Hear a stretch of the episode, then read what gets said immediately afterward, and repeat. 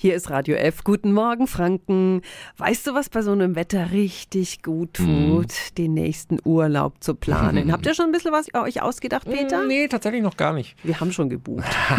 also machen ja momentan eben viele und nutzen Frühbucherrabatte, damit der Urlaub dann in mehreren Monaten aber kein Reinfall wird, hat unser Wikipedia ein paar wichtige Tipps für Sie. Radio F. Jetzt Tipps für ganz Franken.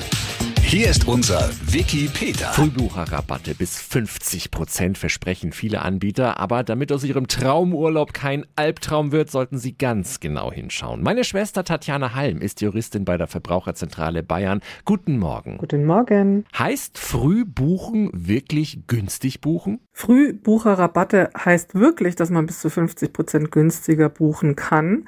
Aber auch hier gilt wie immer, man muss die Angebote auf dem Markt vergleichen, insbesondere insbesondere auch bezüglich der konkreten Einzelleistungen. Also ist da alles auch drin, was in anderen Angeboten auch drin ist und ist es dadurch auch wirklich viel günstiger. Aber grundsätzlich kann man auch wirklich günstiger fahren. Auf welche möglichen Fallen sollten wir achten? Besonders achten sollte man auf die Stornobedingungen. Also das heißt, kann man kostenfrei stornieren? Bis wann kann man stornieren? Unter welchen Bedingungen kann man stornieren? Gibt es einen Corona-Schutz?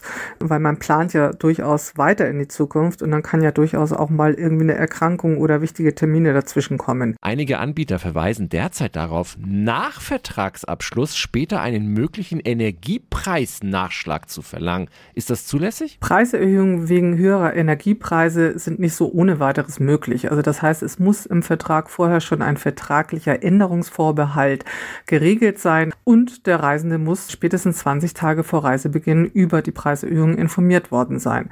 Also das heißt, unter engen Voraussetzungen ist es möglich, aber diese sollte man dann auch prüfen, äh, um nicht umsonst mehr zu zahlen. Vielen Dank an Tatjana Halm von der Verbraucherzentrale Bayern. Also beim Frühbuchen möglichst auf keine Nachzahlungen einlassen und auf die Stornobedingungen achten.